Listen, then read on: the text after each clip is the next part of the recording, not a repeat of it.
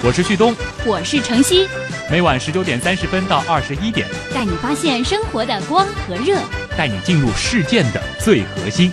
新闻实验室，给你不一样的新闻体验。新闻实验室，给你不一样的新闻体验。新闻实验室。感谢各位继续收听东广新闻台新闻实验室，我是旭东，我是晨曦，马上为您开启今晚的读心方程式。读心方程式。虽然说国庆长假已经过去了，但是今天呢，我们还是再来聊一聊和长假有关的事儿啊。咱们说长假出去玩啊，总免不了人挤人。那么遇到这种拥挤的情况呢，难免会破坏了旅途的好心情。嗯，可是大家有没有想过，为什么在拥挤的地方人会感到不舒服？嗯，心理学关于拥挤有过怎样的研究呢？我们的边界星辰就来采访了国家心理咨询师、职业培训专家讲师张华，我们一起来听一听。张老师你好，你好，星辰。嗯，很多长假的时候景点都是会比较的拥挤，为什么在拥挤的地方会让人觉得不太舒服呢？就是环境对人的情绪影响是会有这么大吗？对的，其实我们每一个人啊，都需要有一个自己的那种物理空间和心理空间，这样一个自由活动的一种领域。因为我们在自己的这样一个领域当中呢，我们可以不受别人的干扰，不受别人的这种影响。也不用对别人有过多的提防，我们可以呈现出内心更自由、更自在的一种状态。那么，社会心理学家呢，曾经就提出一个观点，说我们每一个人呀，都有一定的社会心理距离。我们个人为了保持在心理上的一种安全感受，我们会不自觉的与别人保持一个相当的距离，呃，甚至在自己的内心里画出一份属于自己的空间，不希望别人侵入。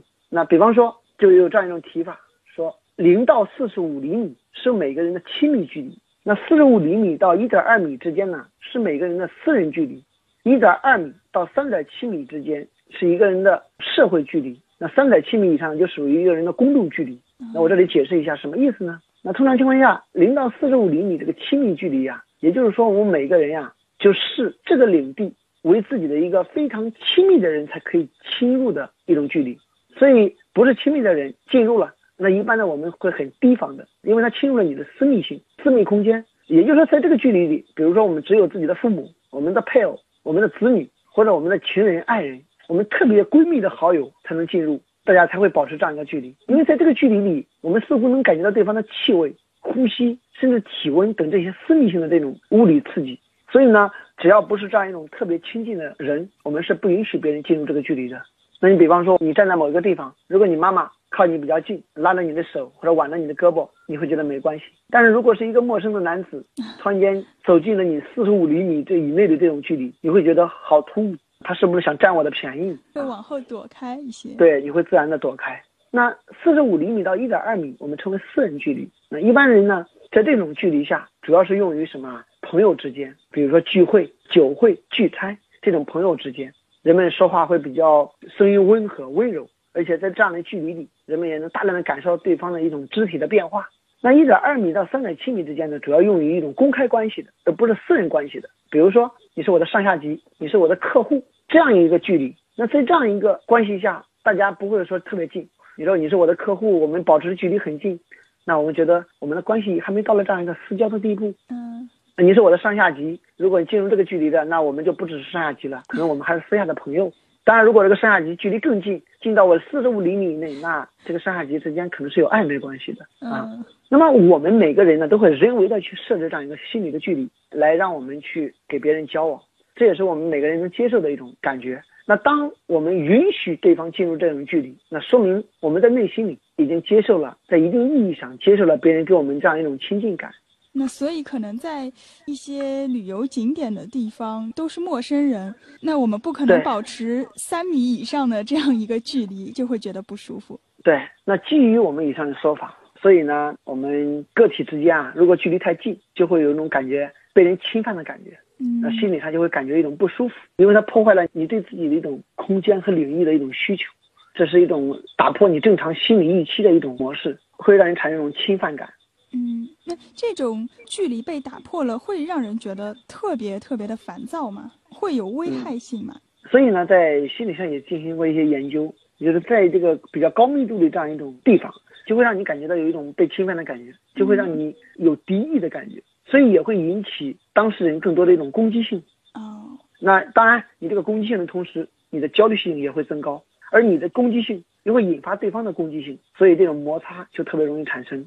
其实我们是有体会的啊，比方说我们大早上去坐地铁，那特别拥挤，每个人精神都很紧张，前面的人哪怕车子晃一下，前面的人靠了我一下，心里特别烦躁，白了对方一眼，瞪了对方一眼，或者说觉得对方是不是故意的来占我的便宜啊？前面这个人或者后边这个人的汗味好重，这让我们很难放松下来。那其实社会学的研究发现，在人口密度比较多的地方，犯罪率也会容易上升，可能也是和这种密度高了之后，人们容易产生这种侵犯行为有一定关系。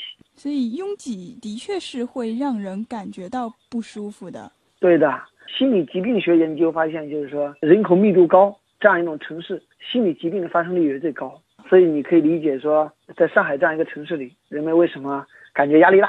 可能比起这个广阔的农村或者一些二三线城市、四线城市，有时候幸福指数会降低啊，人的心理健康甚至生理健康可能也会受到一定影响。所以这种拥挤，它既影响了你的一种生理指标的变化，你在这个高密度的紧张状态下，你的血压也容易升高，你的心跳也会增加，整个的应激系统可能都会发生变化。所以这样一来，你的肾上腺素的分泌也会提高，很多的这种生理指标，由于长期的这样一种过激，可能就会影响你的生理的一些健康。再加上这种拥挤，可能对于人的心情的一种影响，让人情感上比较消极，也容易产生一种对别人的威胁感、竞争性。嗯，之所以这个拥挤会让人觉得不舒服，可能根本原因就是觉得你的一个安全距离被打破了。对的啊，好的，谢谢张老师。好，谢谢星辰。嗯，其实，在有一些文化里啊，人们有比较强的个人空间意识啊，特别是在西方的国家，会在公共区域呢主动和别人保持一定的距离。但是在地铁车厢里要保持这种空间，可能在国内几乎是不大可能的。而且呢，每个人都有一个适宜的心理人际距离，一旦这个适宜的距离被打破，人的情绪和人际间的关系啊就会发生变异。所以，为什么说有些人就不喜欢去凑凑热闹啊？一看到人多就烦躁。嗯。那么，对于这个适宜距离有没有明确的一个界限呢？我们来听心理观察员、二级心理咨询师四月是怎么说的。好的，主持人，人与人之间在面对面的情境中，常常因为彼此间情感的亲疏不同，会不自觉地保持不同的距离，在心理学上称为人际距离。如果一方企图向另外一方接近，那另外一方也会自觉地后退，仍然保持相当的距离。美国人类学家爱德华·霍尔博士认为，人际距离可以分为四种。第一种是最远的公众距离，可以到三点六米那么远，一般适用于演讲者和听众，还有彼此极为生硬的交谈以及非正式的场合。近一点，社交距离大概是在一点二到三点六米，隔一张办公桌那个样子。一般工作场合多采用这种距离交谈，还有在小型的招待会上和没有过多交往的人打招呼，也可以采用这种距离。再近一点，个人距离大概是从四十五厘米到一点二米，伸手可以碰到对方那样的距离。虽然认识，但是没有特别的关系。这是在进行非正式的个人交谈的时候最经常保持的距离。最近的亲密距离是从四十五厘米到零距离，一般是亲人、很熟的朋友、情侣和夫妻才会出现这样的情况。当无权进入亲密距离的人闯入这个范围的时候，会令人感到不安。在拥挤的公共汽车上、地铁上，还有电梯上，由于人和人之间的拥挤，亲密距离常常遭到侵犯，所以人们会感到焦虑，攻击性增加也是难免的了。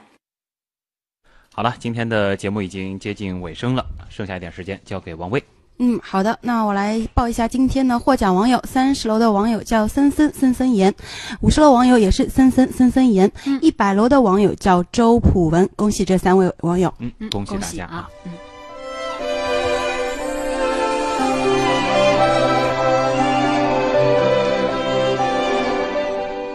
一颗心的距离可以很远，也可以很近，看你是不是愿意以心换心了啊！好，最后我们要感谢本次节目监制盛燕姿、编辑王威、乐琪和叶星辰。我是旭东，我是程曦。下周一晚上的十九点三十分，新闻实验室，咱们再见了。下周再见。好像很近瞬间又远离，很难实现才叫梦想，才要决心。我们终于一起来到这里当我激动不能言语。